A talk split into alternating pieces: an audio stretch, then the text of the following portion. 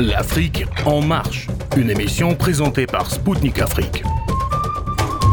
Chers auditeurs de Radio Maliba FM à Bamako, mesdames et messieurs, bonjour.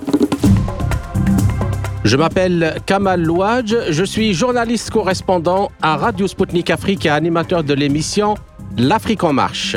Dans cette nouvelle édition spéciale de l'Afrique en marche, j'ai l'honneur et le plaisir de recevoir dans les studios de Radio Sputnik Afrique à Moscou Karine Béché-Golovko, professeure invitée de droit à l'Université d'État de Moscou. Avec elle, nous allons analyser les principes, les moyens et les objectifs stratégiques de la nouvelle doctrine de la politique extérieure de la Fédération de Russie, approuvée par décret datant du 31 mars 2023 par Vladimir Poutine. Nous évoquerons également le contexte géopolitique et géostratégique dans lequel intervient cette doctrine, notamment en Afrique. A tout de suite sur les ondes de Maliba FM à Bamako.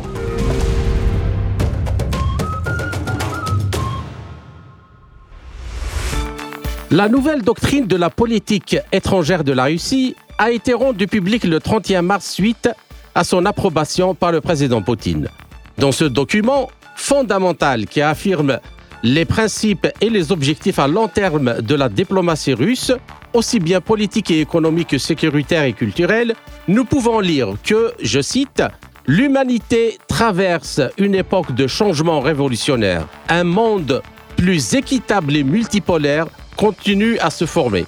Le modèle inéquitable du développement mondial qui a assuré pendant des siècles la croissance économique accélérée des puissances coloniales à force de s'approprier les ressources des territoires et des États dépendants en Asie, en Afrique et dans l'hémisphère occidental appartient désormais au passé. Par ailleurs, le même texte explique que ces changements suscitent le rejet de certains États habitués à penser conformément à la logique de la prédominance globale et du néocolonialisme. Il refuse de reconnaître les réalités d'un monde multipolaire et de se mettre d'accord sur les paramètres et les principes de l'ordre mondial en partant de ce fondement. Des tentatives sont entreprises pour arrêter cette nouvelle marche de l'histoire, ajoute le document, dans le but d'éliminer les concurrents dans les domaines militaires, politiques et économiques de réprimer la dissidence. Un large éventail d'instruments et méthodes illégaux est employé, y compris l'application de mesures coercitives comme les sanctions, en contournant le Conseil de sécurité de l'ONU. L'incitation au coup d'État, au conflit armé, les menaces, le chantage, la manipulation des consciences des groupes sociaux séparés et des peuples entiers les opérations offensives et subversives dans l'espace informatique. L'ingérence dans les affaires internes des États souverains prend souvent la forme de l'imposition des orientations idéologiques néolibérales destructrices et contredisant les valeurs spirituelles et morales traditionnelles. En conséquence, l'influence destructrice s'étend à toutes les sphères des relations internationales. La Russie, qui met le cap sur l'Eurasie, l'Amérique latine et l'Afrique, concentrera, selon le même document, son énergie créatrice sur les vecteurs géographiques de sa politique étrangère, présentant des perspectives évidentes du point de vue de l'élargissement de la coopération internationale mutuellement avantageuse dans le cadre du respect de la souveraineté des pays et du droit international. La nouvelle doctrine souligne que la Russie ne se positionne pas comme ennemi de l'Occident, ne s'en isole pas, n'a pas d'intention hostile à son égard. Dans l'avenir, les États faisant partie de la communauté occidentale prendront conscience de l'inutilité de leur politique conflictuelle et des ambitions hégémoniques, prendront en compte les réalités compliquées d'un monde multipolaire et reviendront à l'interaction pragmatique avec la Russie en se basant sur les principes d'égalité souveraine et de respect des intérêts mutuels. Comment alors se décline cette nouvelle doctrine de la politique étrangère russe dans le contexte mondial actuel? À quelle réaction devrons-nous nous attendre de la part des États-Unis et de leurs alliés, mais aussi des pays notamment africains qui s'alignent sur l'idée d'un monde multipolaire? Tous les développements sur ces questions fondamentales dans quelques instants avec mon invité, Karine Béché-Golovko, professeur invité de droit à l'Université d'État de Moscou. Karine Béché-Golovko, bonjour et merci de nous avoir accordé cet entretien. Bonjour et merci à vous de m'avoir invité. Je vous en prie, tout le plaisir est pour nous. Alors, la première question, le 10 février 2023, donc, euh, en partant de ce que nous voulons euh, d'évoquer dans la doctrine de politique extérieure euh, russe, alors, aux antipodes de ça, le 10 février 2023, l'état-major interarmé des États-Unis a publié sa doctrine de ce qu'il appelle le concept commun de la compétition stratégique. Alors, ce document, préfacé signé, je le précise, par le chef de l'armée américaine, le général Mark Milley, décline la stratégie et les moyens de guerre hybride dont la force militaire n'est qu'une partie du dispositif qui devrait être déployé par une force combinée interarmée afin d'assurer les intérêts vitaux des États-Unis et pérenniser leur suprématie et leur hégémonie stratégique sur tous les concurrents. Donc, et une autre précision, à la lecture du même document, il apparaît que les stratèges américains estiment qu'en cas de conflit ouvert, les États-Unis ne seront probablement pas en mesure de se lancer dans une guerre sur deux fronts, c'est-à-dire la Russie et la Chine. Ainsi, il préconise de déplacer la concurrence vers des domaines où les États-Unis peuvent utiliser leurs avantages leurs effets de levier et leur initiative et tenter d'obtenir des résultats stratégiques favorables en utilisant les capacités militaires si nécessaires. Alors, quand même on est dans un monde qui est en accélération, comment voyez-vous la dualité entre les deux vous qui êtes juriste et théoricienne, euh, comment voyez-vous la dualité entre ces deux conceptions entre le concept politique d'extérieur des États-Unis donc et, de l'OTAN, le concept stratégique de l'OTAN d'un côté et de la Russie de l'autre. Et à votre avis, le monde s'achemine-t-il vers un équilibre comme celui de la guerre froide ou au contraire vers un conflit dévastateur? Ce sont des vastes questions que vous nous posez là. Euh, tout d'abord, pour commencer par une certaine comparaison entre la doctrine russe hein, et les doctrines américaines et de l'OTAN. On voit effectivement deux approches hein, complètement différentes. Tout d'abord, il faut comprendre que ces documents sont une forme de discours, c'est un dialogue. C'est-à-dire que ça ne correspond pas forcément à ce que ces pays vont faire, mais c'est en tout cas ce qu'ils veulent dire au monde sur ce qu'ils vont faire. Mmh. Déjà, c'est le premier point qui est important de comprendre. Donc, pour comprendre le sens d'un discours, il est important de comprendre son contexte, ce qui permet de mettre en place réellement les endroits et les aspects qui ont de l'importance. Et l'on voit ici déjà au premier abord deux approches diamétralement opposées. Dans la doctrine euh, russe, vous avez une approche diplomatique. Mmh. Et l'on parle effectivement de politique extérieure. C'est une question diplomatique. Et l'on voit très bien dans la manière dont elle est articulée que D'abord, la Russie met en avant la coopération à égalité avec les autres pays qu'elle considère comme souverains. Elle met en avant euh, le dialogue elle met en avant euh, la diplomatie pour régler les problèmes et seulement après, en cas d'agression, elle envisage la force. Mhm. Lorsque vous lisez la doctrine américaine et la doctrine de l'OTAN, c'est une position absolument inverse. C'est-à-dire, c'est d'abord une doctrine qui est agressive, Lorsque vous lisez la première partie de la doctrine de l'OTAN, à mon avis, il sera intéressant de, poser la question à, un psychanalyste, parce que l'OTAN se sent encerclé, il se sent agressé de partout, tout autour de lui, tout le monde porte atteinte à ses intérêts vitaux, le pauvre petit, il n'en peut plus. Mais en même temps, à la sans dire euh, ce qui a, ce qui s'est passé en Irak, en Libye, en Syrie, en Afghanistan. C'était pas de sa faute. C'était évidemment pas de sa faute. C'est évident parce que en plus, quand vous continuez la lecture, et là vraiment, c'est psychanalytique. À la fin, euh, il y a un, un thème que j'ai beaucoup aimé. Je cite maintenir l'alliance sur la voie de la réussite. Donc pendant dix pages, il vous explique à quel point rien ne va pour finir par vous dire que c'est une merveilleuse réussite. Donc là, il y a déjà, si vous voulez, euh, des différences d'approche fondamentale, renforcées encore dans la doctrine américaine, puisque comme vous l'avez souligné, préfacée par un haut militaire. Euh, c'est une doctrine d'agression, c'est une doctrine de guerre, ça n'est pas une doctrine de diplomatie. L'on nous explique en fait dans la doctrine américaine comment utiliser toutes les ressources et des États-Unis et des autres pays, n'oublions pas ce détail aussi, parce qu'elle parle beaucoup de leurs alliés, afin de défendre uniquement les intérêts des États-Unis. Donc là, nous avons deux approches déjà stratégiquement différentes. Ensuite, sur la vision du monde qui s'en dégage, elle est également complètement différente.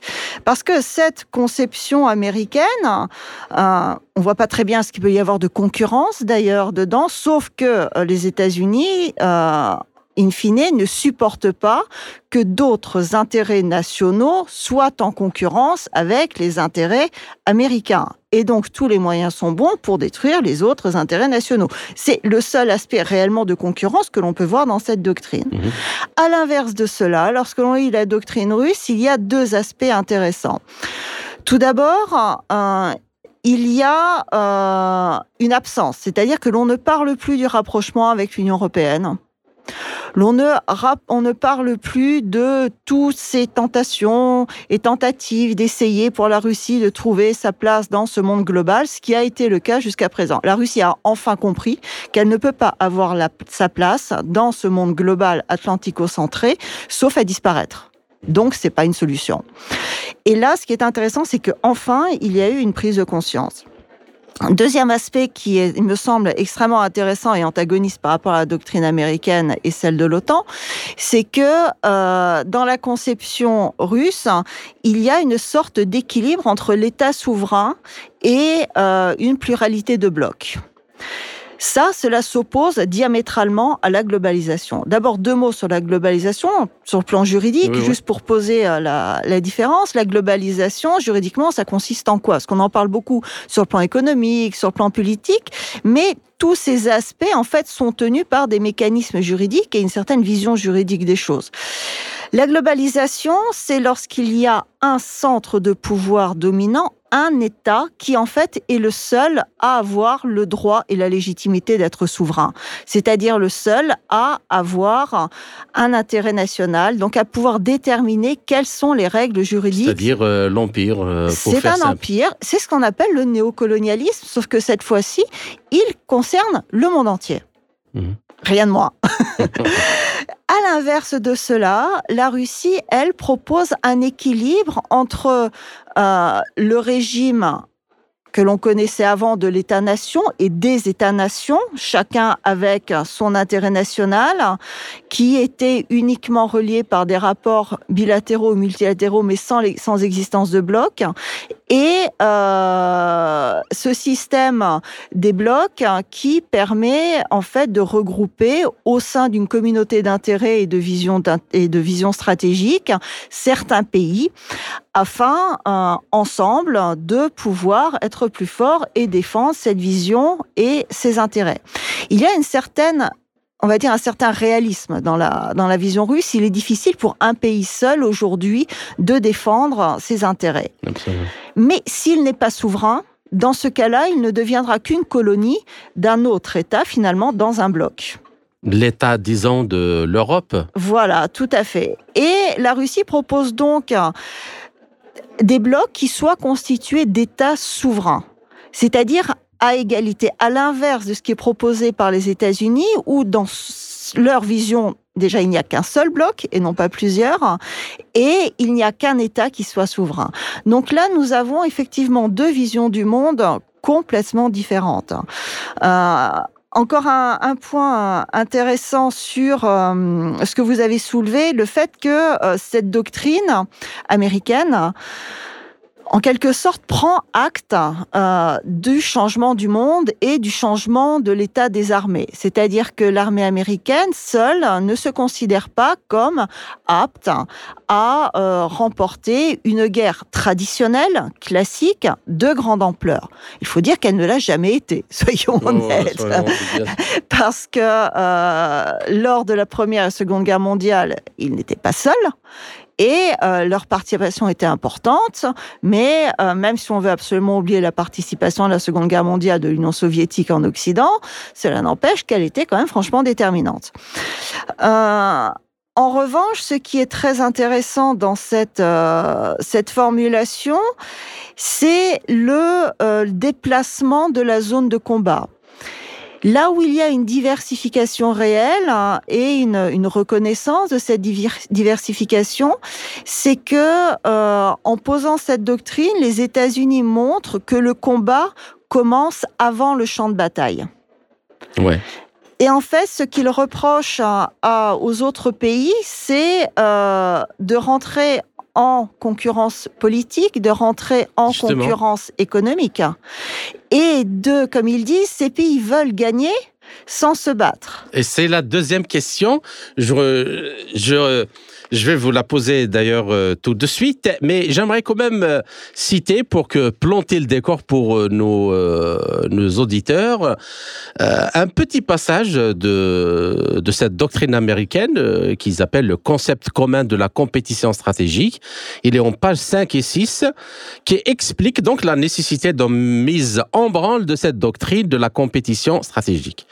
Alors, il commence en disant, reconnaissant la capacité militaire conventionnelle américaine écrasante démontrée lors des deux guerres du Golfe en 91 et en 2003 contre l'Irak. Alors, je cite, les adversaires des États-Unis ont réagi en cherchant à contourner la posture de dissuasion américaine par une activité concurrentielle en dessous du seuil du conflit armé. Alors, il explique, ses adversaires emploient des combinaisons cohérentes de puissance militaire et civile pour élargir l'espace concurrentiel. Ils visent à atteindre leurs objectifs stratégiques par une myriade de voies et de moyens, y compris chose qui est un peu choquante, y compris l'art de gouverner. Je savais pas que c'était euh, quelque chose de... militaire. Et pourtant, ils essayent de défendre la gouvernance ailleurs, euh, par ailleurs, ou sinon, euh, on ne sait pas. façon de la gouvernance, en tout cas. Donc, y compris l'art de gouverner et le pouvoir économique, ainsi que la subversion, la coercition, la désinformation et la tromperie. Alors, en termes simples, ajoute le document, nos adversaires ont l'intention de gagner sans combattre, mais ils construisent également des forces militaires qui renforcent leur capacité à combattre et gagner un conflit armé contre les États-Unis. En ignorant la menace, donc là, le, la, la, direction d'attaque ou la direction du travail de la force interarmée qui normalement est chargé justement de cette de mettre en, branle cette, ce concept de la compétition, euh, ce concept commun de la compétition stratégique.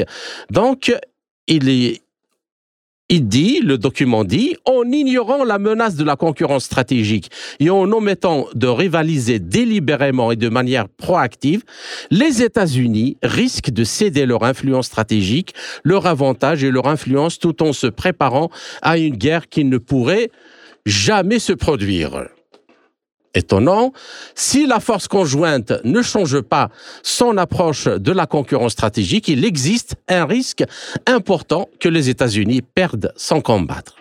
Alors, Karine Béchegolovko, que pensez-vous de cette attitude à se donner le droit à tout, tout en déniant les mêmes choses aux autres?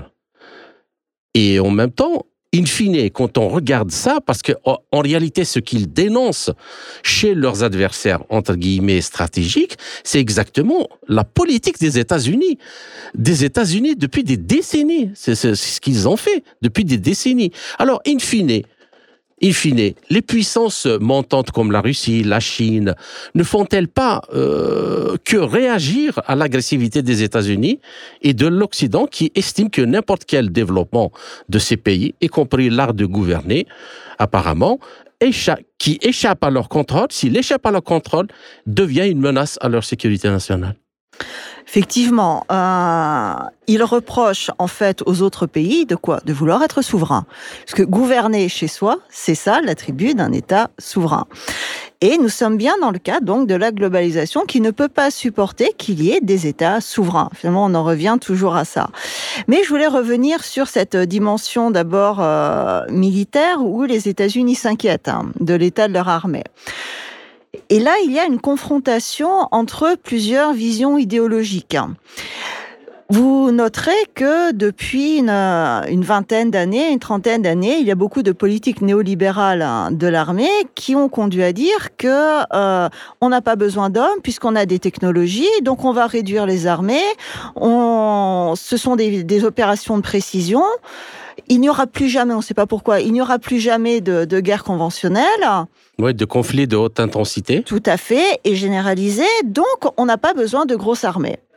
Et finalement, aujourd'hui, quand ce conflit commence à pointer le bout du nez, les armées nationales se rendent compte que la technologie, certes, c'est nécessaire, évidemment, on en a besoin, mais on a surtout besoin d'hommes aussi. Et d'hommes qui soient absolument, et besoin d'hommes qui soient compétents effectivement, et qui soient préparés.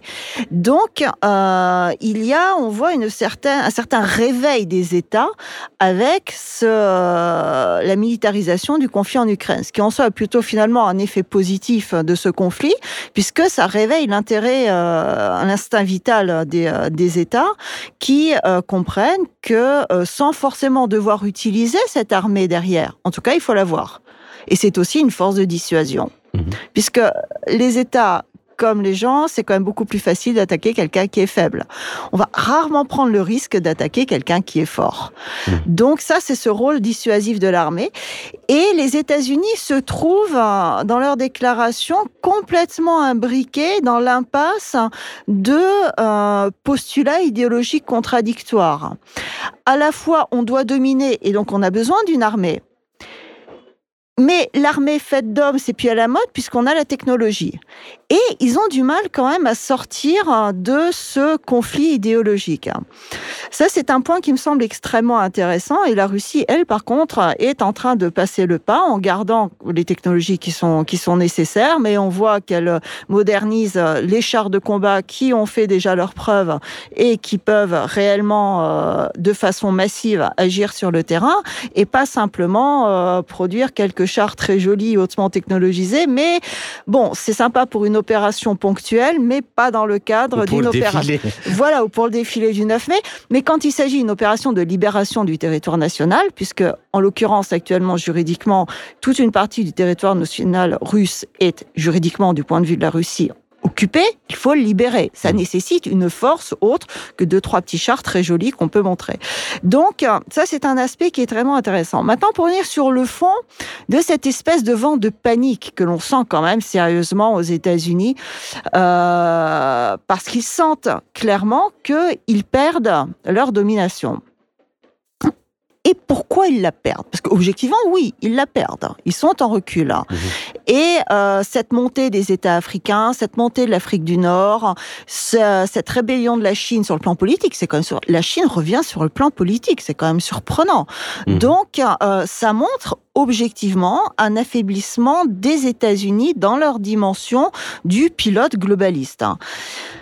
Pourquoi? Parce que jusqu'à présent, ils ont euh, utilisé le soft power. Ils sont pas rentrés en conflit ouvert en Europe. Hein.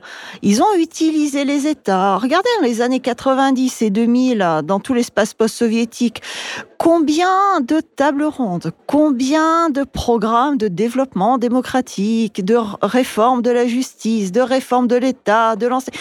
Ils ont travaillé sur les cerveaux pendant 30 ans depuis la chute de l'Union soviétique. Ils ont en, dans l'espace de l'Est. Hein.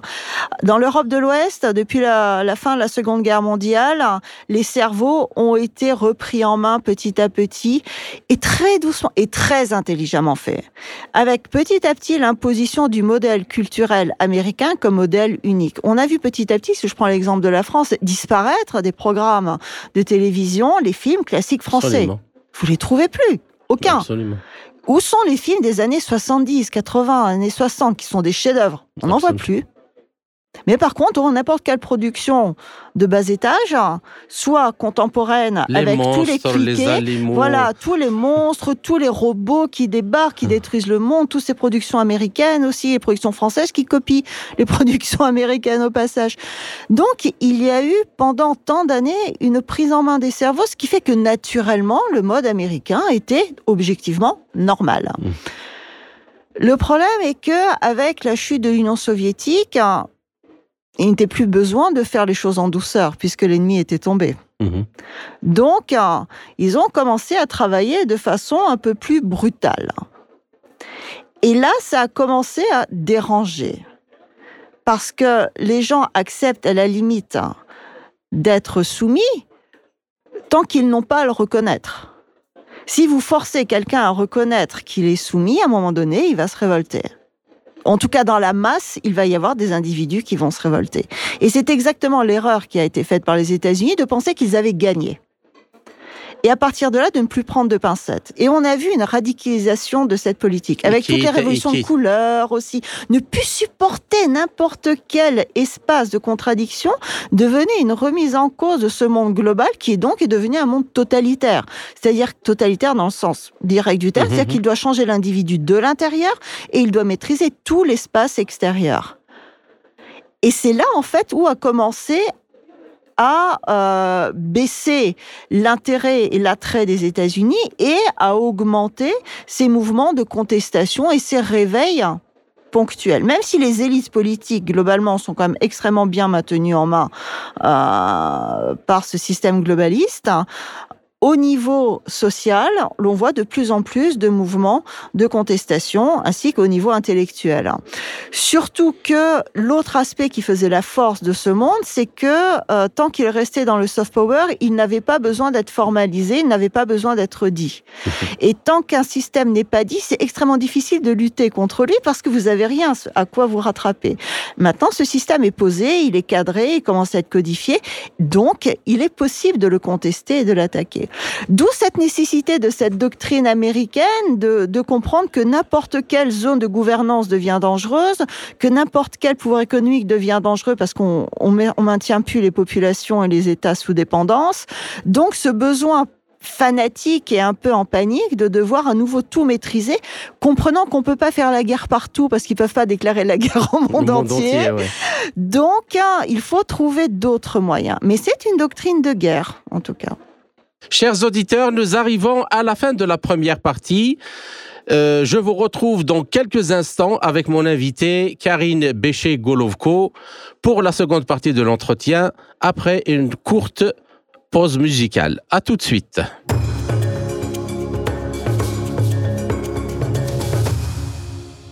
Chers auditeurs, vous êtes toujours à l'écoute de Radio Maliba FM à Bamako. Je suis Kamal Louadj, animateur de l'émission de l'Afrique en marche de Radio Sputnik Afrique. Je rappelle que mon invité est aujourd'hui Karine Béché-Golovko, professeur invité de droit à l'Université d'État de Moscou. Karine Béché-Golovko, euh, je vous salue à nouveau et merci pour votre patience pour cette seconde partie de l'entretien. Je vous en prie, c'est un plaisir. Ben, je voulais quand même vous poser une question euh, par rapport à tout ce que vous avez développé. Ça fait quelques jours, la Finlande, qui partage 1300 kilomètres de frontière avec euh, la Russie, est devenue membre de l'OTAN.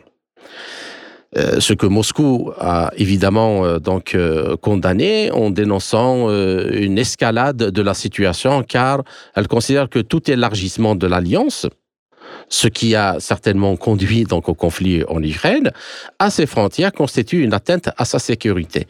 Par rapport à ce que vous avez dit, développé tout à l'heure, les armées européennes pratiquement n'existent plus. Moi, moi, je, euh, ça me fait rire quand euh, j'ai vu euh, les, les, Allemands décider de, d'investir 100 milliards d'euros dans le, le réarmement de leur armée. Mais qui? Ils plus, ils ne font plus d'enfants. Mais qui va, qui, qui, va prendre leurs armes ou qui va piloter leur char léopard? C'est le cas vraiment de toutes les armées. À part celle un peu de l'Est, parce qu'ils sont appuyés actuellement par les États-Unis, qui prennent des ailes pour imposer une direction que forcément tous les Européens n'acceptent pas.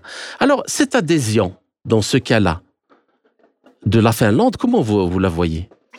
D'abord, permettez-moi de rebondir sur votre remarque qui est absolument juste. Le problème hein, de la composition et de la faiblesse des armées européennes. Une armée, c'est pas un assemblage euh, artificiel d'individualités qui, par hasard, se retrouvent par erreur presque au même endroit au même moment. Il faut une certaine conception de la nation. Absolument. Parce que si vous n'avez pas de nation, vous n'aurez pas d'armée réelle. Qui va se battre? On va se battre pour sa terre, on va se battre pour son pays. Et là, nous sommes confrontés à nouveau à deux moyens idéologiques complètement différents. Qui vont-ils recruter? Ils comptent effectivement, ils font plus d'enfants, mais qu'est-ce qu'on en attend? Qu'est-ce qu'on entend en Europe? On n'a pas besoin d'enfants, on a l'immigration. Qu'une partie des personnes qui viennent en France viennent vivre en France parce qu'ils aiment la France et que réellement ils veulent s'intégrer, certes. Mais le problème, c'est qu'il n'y a pas que cette partie il y a toute une partie aussi qui viennent là parce que bon, c'est pratique, parce qu'on a des, aides sociales. Euh, L'Allemagne, c'est sympa. Des fois, on vous donne même un appartement pour habiter. Donc, c'est économique. Mais il n'y a pas d'attachement à la nation. Ces gens ne se sentent pas français. Ces gens ne se sentent pas allemands. Ils vont pas aller se battre pour la France ou pour l'Allemagne. Mhm. C'est logique. C'est pas leur patrie. Donc le problème là, on se retrouve effectivement par rapport à deux situations contradictoires. C'est que un, en cas de difficulté, il faut quand même avoir une armée. Rappelons quand même que la France est une puissance nucléaire, une puissance nucléaire qui se retrouve avec une armée faible, c'est une catastrophe. Même problème pour la Grande-Bretagne. Mhm. Euh, mais qui va se battre? Effectivement, qui? Et ça, ça reste la question. Qui reste hein, euh, certains officiers et certains militaires français, parce que je connais mieux la situation de la France que de l'Allemagne, qui, euh, qui sont effectivement compétents parce que l'armée fonctionne, encore parce que l'armée est formée, soit. Mais elle est beaucoup trop petite. Elle ne peut pas tenir un véritable conflit. Parce qu'il n'y a plus de nation. La nation, elle est même niée. Je, me rappelle une fois une remarque du général Tozin, je ne sais pas si vous connaissez. Ils l'ont invité dans un entretien et euh, alors euh, il lui, le journaliste lui pose la question, en général, quel est l'état de l'armée française? Il répond, euh, vous savez, quand on parle d'une armée, pour dire qu'elle est bien ou n'est pas bien, elle est forte ou n'est pas forte, on se concentre d'abord sur les forces de terre, l'armée de terre. Et l'armée de terre française, elle compte environ 100 000, 100 000 membres, mais les troupes opérationnelles qui peuvent aller combattre, c'est à peu près entre 60 et 70 000, c'est ce que le général Tozin a dit. Et, il fait une remarque que j'ai trouvée absolument euh, sublime. Il dit aux journalistes, vous vous rendez compte, l'armée de terre française ne remplit pas le Stade de France elle ne peut pas remplir le Stade de France. Comment voulez-vous? Ce qui, ce qui, Sa remarque, elle est extrêmement importante parce que supposons que un pays européen comme la France, qui est la première puissance militaire d'Europe, bien qu'elle est en train d'être rattrapée par euh, la Pologne actuellement, si elle avait une attaque terroriste de l'ampleur de celle qui a frappé la Syrie ou l'Irak, elle ne pourrait pas se défendre. Elle ne pourrait pas se défendre. Tout à fait, parce qu'elle compte en fait toujours sur cette protection américaine. L'armée de France, 100 000 personnes, ça tombe bien parce qu'il y a au bas mot, au minimum 100 000 soldats américains en Europe. Donc ça aussi, ça permet quand même de, de faire le rapport de force. Et il y a, il y a effectivement un euh, très sérieux problème. Pour revenir maintenant très concrètement à votre question sur la, sur la Finlande. L'entrée de la Finlande dans l'OTAN est un geste extrêmement symbolique qui risque d'être extrêmement lourd de conséquences. Parce que n'oublions pas que cela fait longtemps quand même que la Finlande participe et collabore avec l'OTAN. Absolument. Donc, formellement, elle n'avait pas besoin de rentrer. Parce que déjà, elle participait aux exercices.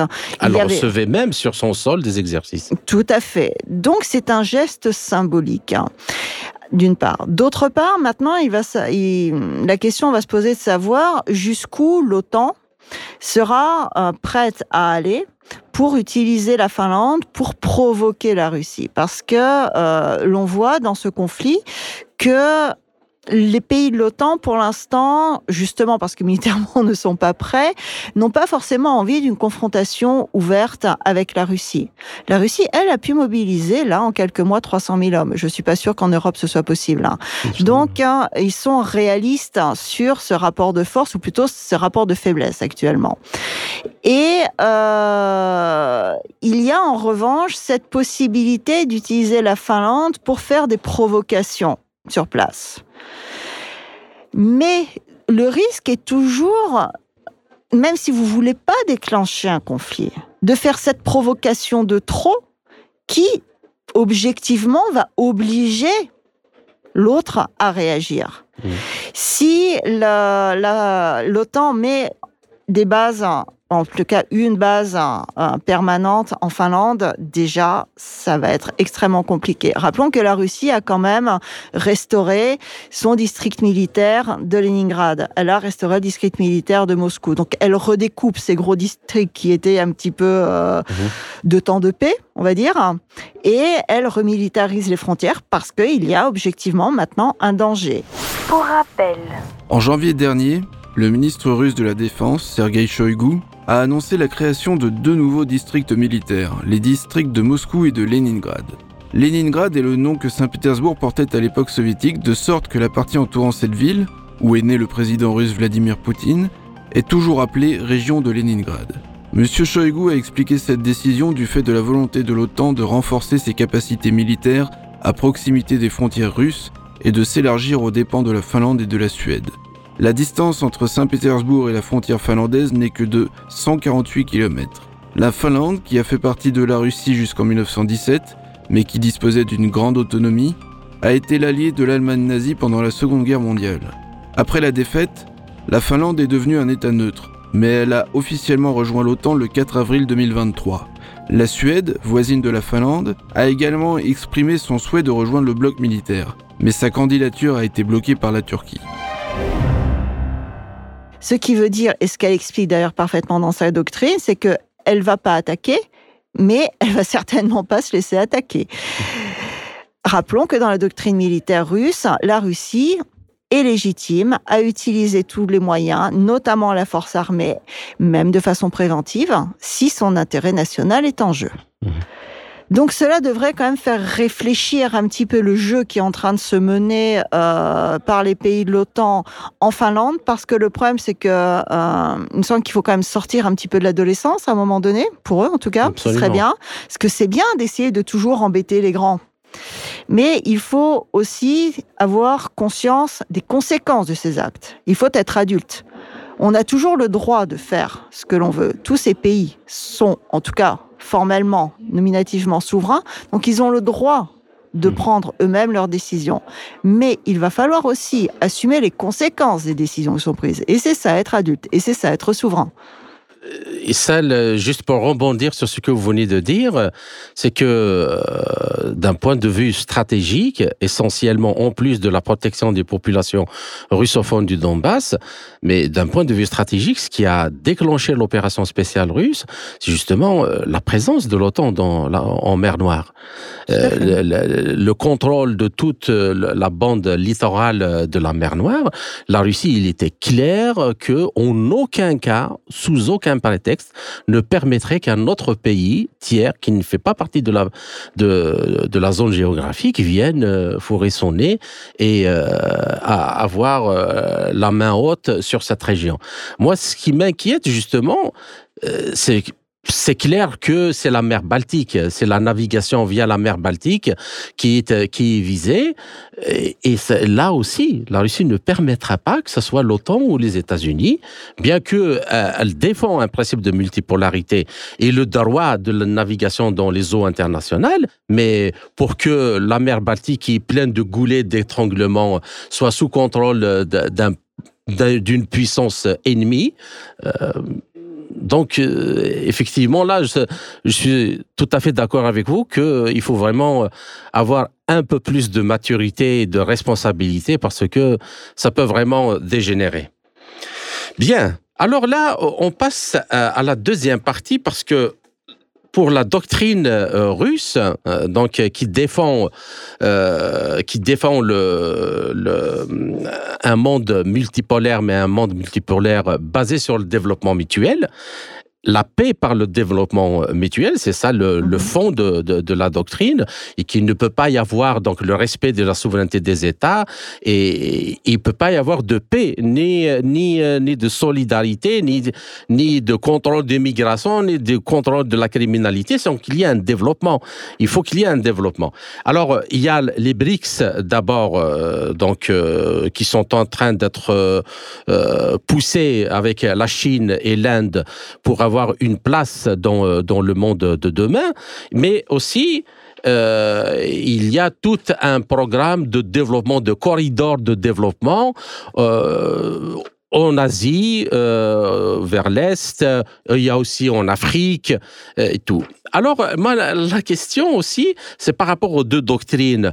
Il y a le, la thalasso, thalassocratie, donc l'empire maritime qui veut continuer à avoir la main haute, mais là, vraiment, les, puissances de la Terre, ou les puissances continentales, ont pris la décision de faire un développement intégré pas forcément en passant par les mers. Est-ce que ça, c'est un avantage vers le futur ou est-ce que ça va encore euh, exacerber les, tensions? Difficile à dire. Euh, en tout cas, ce qui est sûr, euh, il y a une contestation de ce monde global qui était dominé par ces puissances anglo-saxonnes. Euh, vous avez souvenir la, la Grande-Bretagne, effectivement, pour le contrôle de la mer, et on avait en gros les États-Unis pour le contrôle de la terre. si on se, si on se répartit de façon un peu simpliste, on va dire, les choses. Euh, nous ne sommes pas encore dans un monde multipolaire, mais donc du passage entre un, un système globaliste et un système multipolaire, il y a plusieurs étapes. Il y a, quand vous avez la globalisation acceptée, ensuite vous avez la globalisation contestée. Après, vous avez le côté multipolaire contesté et le système multipolaire accepté. Vraiment pour schématiser. Aujourd'hui, nous sommes en train de passer du deuxième au troisième stade, c'est-à-dire de la globalisation contestée au multipolaire contesté. Et ça se voit parce que les BRICS, parce que tous ces autres pôles économiques et aussi politiques commence à prendre une vie réelle et indépendante. Et ça, ça se voit par exemple au niveau des votes à l'Assemblée euh, nationale, l'Assemblée générale de l'ONU. Donc, il y a un transfert de l'économique avec ses corridors, avec ses accords, ses partenariats qui est en train de devenir politique. C'est pour ça que l'on arrive petit à petit à un système de euh, multipolarité, mais encore contesté, parce qu'évidemment les États-Unis qui sont à la tête de ce monde euh, global ne l'acceptent pas. Mais déjà, nous sommes en fait réellement sortis de la globalisation. Et ça, c'est sûr. Et ça, c'est exactement cette évolution qui est actée, on va dire, par ces différentes doctrines. Mmh. Et euh, je dirais que l'erreur stratégique qui a été faite par les États-Unis, ça a été justement de pousser à la militarisation du conflit en Ukraine et de ne pas le laisser justement continuer à enterrer, à gangréner, à pourrir entre guillemets la, la région. Donc, savoir est-ce que cela va déraper ou est-ce que cela va se calmer Pour l'instant, c'est difficile à dire. Il est important pour cela d'arriver à saisir est-ce que euh, ce bloc occidental peut estimer survivre dans un statu quo pour un certain temps en tout cas, parce qu'il ne pourra être que temporaire, afin en quelque sorte de reprendre des forces pour réattaquer derrière Ou est-ce que le temps joue contre lui? Moi, j'aurais tendance à dire que le temps joue pour la déglobalisation et contre la globalisation. Parce que plus la situation est difficilement, est difficile longtemps pour les États-Unis et le bloc anglo-saxon, plus ils commencent à perdre le contrôle, les voies d'accès, les échanges, la dédollarisation qui se met en route, etc., plus ils montrent leur faiblesse. Or, s'ils montrent leur faiblesse, de plus en plus de pays vont commencer à se poser la question et pourquoi je dois sacrifier mon intérêt national S'ils sont si faibles que ça, finalement, je vais avec les forts. Parce que dans tout système, vous avez toujours quelques forts et des personnes qui choisissent et des groupes d'États qui choisissent leur camp. C'est normal. Mhm. C'est euh, c'est physiologique presque, je dirais. Et donc c'est politique aussi, de la même manière. Donc, euh, et là, eux aussi sont dans une impasse, parce que rappelons-nous, d'accord, ils vont faire quoi? Un conflit ouvert militaire, mais eux-mêmes reconnaissent qu'ils n'en ont pas la force. Justement, euh, j'aimerais bien rappeler ce petit paragraphe de leur doctrine euh, du concept commun de, compétition stratégique. Donc, euh, il dit, je cite, le temps presse. Donc, euh, lit-on dans le document en page 7 en chiffres euh, romains, il n'est pas du côté de la force conjointe, c'est-à-dire de la force conjointe américaine. L'ère de l'avantage concurrentiel américain se referme rapidement.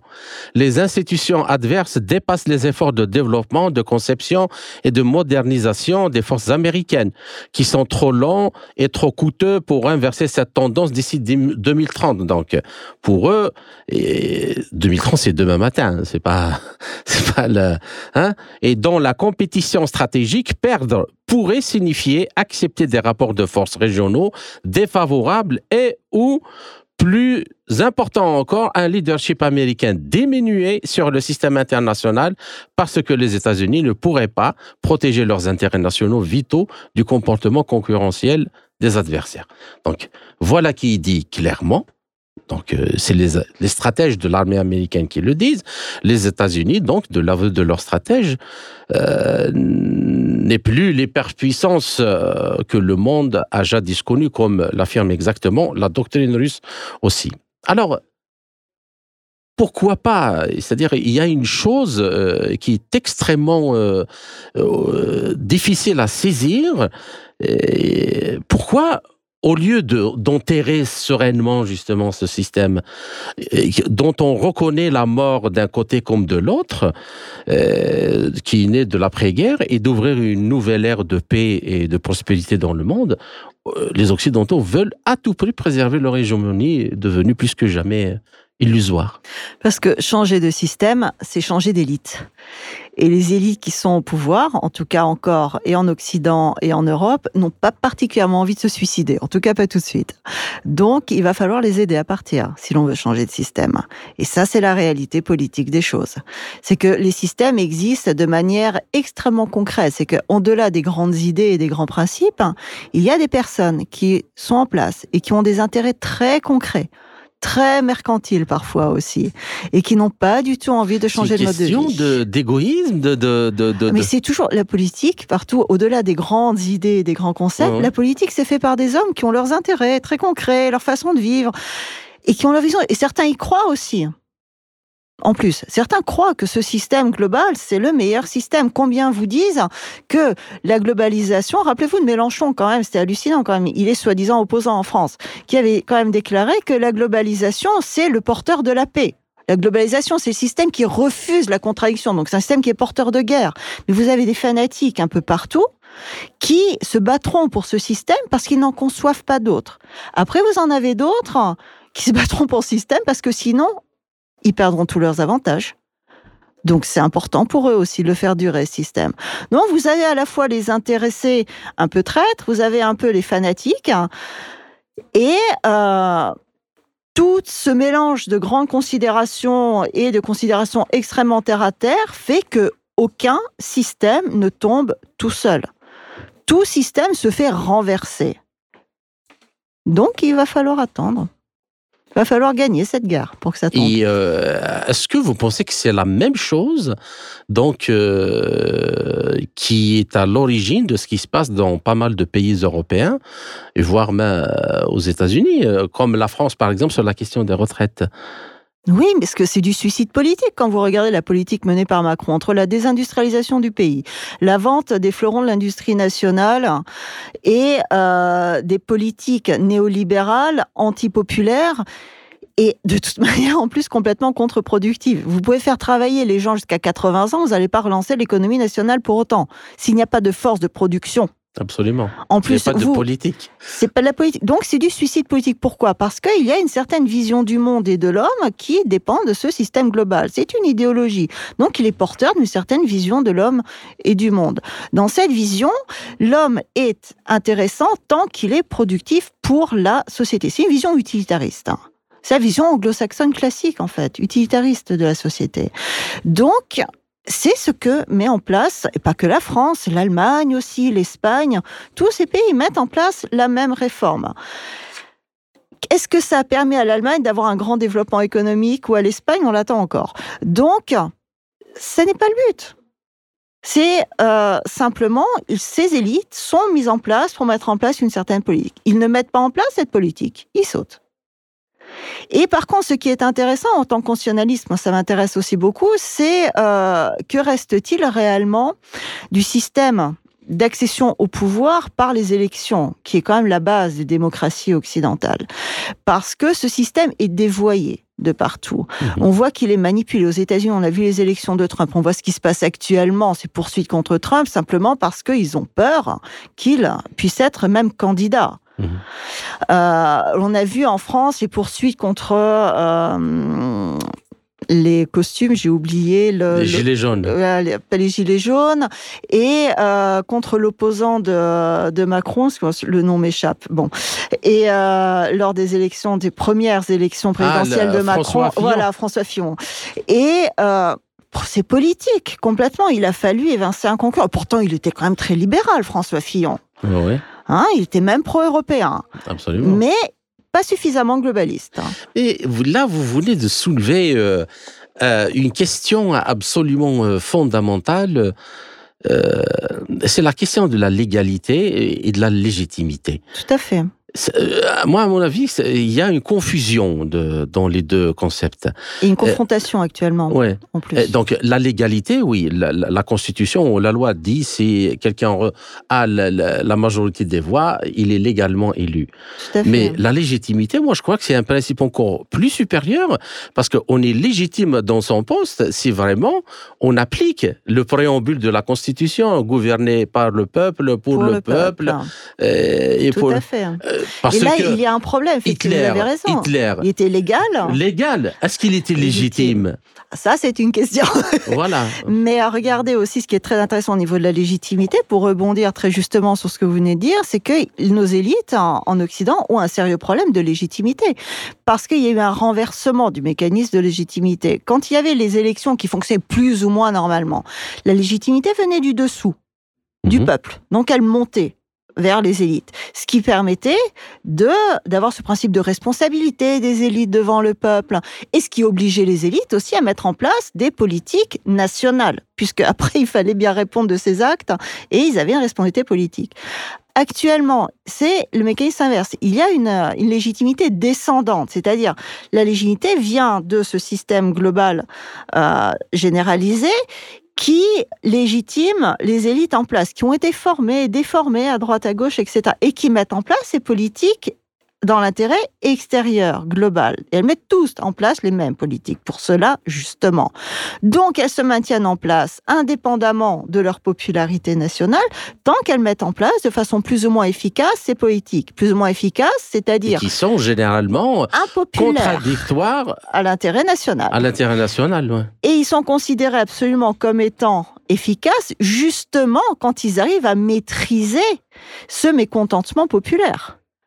Parce que ces politiques sont anti-nationales, donc elles provoquent un mécontentement, et ces élites peuvent rester en place tant en fait qu'elles arrivent à maintenir ce, ce mécontentement. Et là se pose la question pour Macron, par exemple, en France, parce qu'il a de plus en plus de mal à maintenir. Mmh. Le fait qu'il saute, ça sera peut-être très bien, mais je pense que vu l'état des systèmes politiques français actuellement, de toute façon, je pense pas qu'on trouve un salvateur pour un Ouais. sauveur pour régler la situation. Il y aura peut-être un changement de visage, mais il y aura il y a peu de chances pour qu'il y ait réellement un changement, en tout cas, de cours idéologique dans le pays. Et ça, c'est pour cela que, en Europe, par exemple, nous sommes vraiment encore complètement dans un système de globalisation contesté parce qu'au niveau social, il y a des contestations de plus en plus fortes. On voit des manifestations aussi contre les euh, livraisons d'armes par les pays européens en Ukraine, contre euh, le soutien indirect de l'OTAN et de plus en plus direct en Ukraine. Ça, on le voit. Mais euh, les élites, elles, mènent toujours ces politiques envers et contre tout, et contre leur pays. La France avait un atout absolument fabuleux de l'énergie nucléaire. pas du tout euh, émettrice de CO2. Tout à fait. Un prix vraiment euh, dérisoire. très dérisoire. On se demande comment on a réussi à mettre en faillite l'EDF. oui, c'est quand même, enfin, il faut quand même être très doué et avoir une certaine euh, continuation dans les idées. Mais parce qu'indépendamment de ça, le problème est que la France a aussi une bonne catégorie d'écolos bobos qui n'ont pas grand-chose à voir avec l'écologie en fait. Hein. Euh, mais on a l'impression dont le but est de rendre, euh, parce qu'on a les mêmes en Allemagne, les pays européens de plus en plus dépendants de l'énergie américaine. finalement.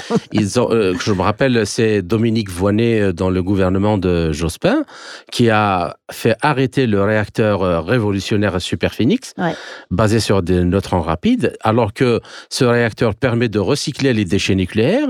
Et s'il avait été construit donc avec un prototype industriel, la France aurait eu l'énergie pour mille ans. Mm-hmm pour Milan, et même pour les Européens et autres. Euh, et maintenant, les artisans sont au bord de la faillite parce qu'ils n'arrivent plus à payer leurs factures d'électricité. Voilà. Bon, alors, une autre question, euh, Madame Karine Béché-Golovko, c'est euh, la question de, de l'Afrique dans ce nouvel ordre mondial. Euh, notamment avec l'émergence euh, forte des BRICS. Et déjà, il y a pas mal de, ces pays qui sont présents en, Afrique, la Chine, l'Inde, il y a d'autres comme la Turquie, donc qui investissent, contrairement à ce que les Occidentaux ont fait, qui investissent dans les infrastructures, dans l'industrie et ainsi de suite. Est-ce que, est-ce que dans le cadre euh, des Nations Unies Est-ce que dans le cadre juridique international, et cet éveil des pays africains, notamment à, l'ONU, est-ce que vous voyez que cette euh, nouvelle architecture peut être une chance aux pays africains encore faut-il qu'ils décident de, la saisir. Effectivement, c'est peut-être une chance s'ils la saisissent, comme vous dites. Euh, rappelons quand même que euh, la politique, même euh, pas simplement de la Russie aujourd'hui, mais déjà de l'URSS à l'époque, hein, qui a participé largement au processus de décolonisation en, en, Afrique, est également une politique qui très tôt a mis en place des structures de coopération et notamment dans le domaine de l'enseignement et de la recherche. Et sur place, dans les pays d'Afrique, et euh, notamment à Moscou, avec l'université Lumumba de l'amitié des peuples, qui d'ailleurs vient de retrouver son nom, ce qui est une excellente nouvelle. Donc, euh, la Russie conduit, continue pardon, la politique qui avait été menée plus ou moins par l'URSS à l'époque, qui était une politique qui effectivement a mené, euh, a produit ses, euh, ses fruits. Et c'est une politique euh, à long terme, c'est une, une politique de développement régional, ce qui est extrêmement important parce que euh, il est important pour les pays africains, à mon avis, de euh, mettre en place des structures qui permettent à la fois de développer leurs propres élites, mais également de garder ces élites dans le pays. Mhm. Parce que euh, aucun pays, aucun État ne peut se développer s'il n'a pas d'élite nationale. Parce que uniquement les élites nationales ne peuvent avoir conscience des besoins de l'État et de la société. Personne de l'extérieur ne le peut, et ça c'est clair. Euh, donc ça c'est le premier point qui est extrêmement important.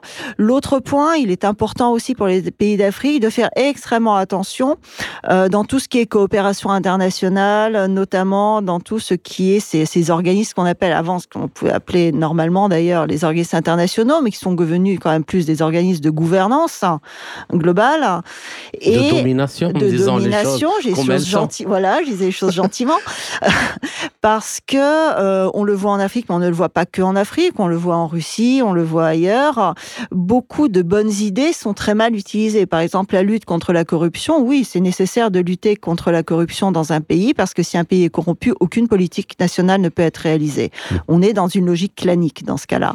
Mais le problème est quand euh, vous rentrez dans des mécanismes globaux de lutte contre la corruption, dans ce cas-là, ça devient une arme afin de maîtriser justement la gouvernance nationale, comme c'est inscrit dans la doctrine américaine d'ailleurs.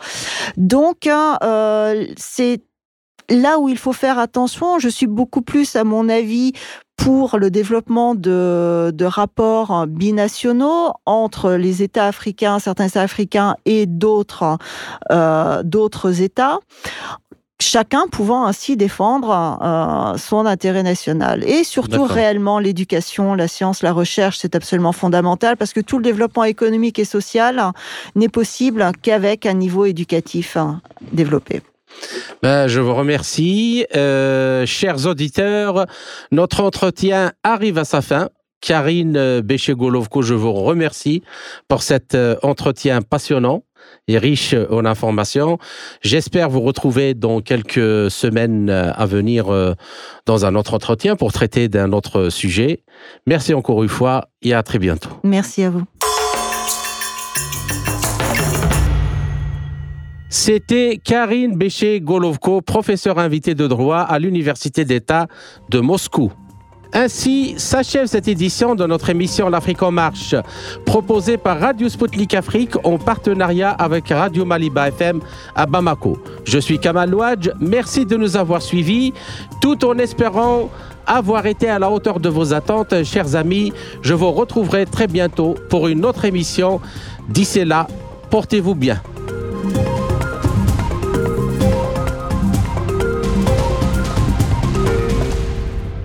L'Afrique en marche, une émission présentée par Spoutnik Afrique.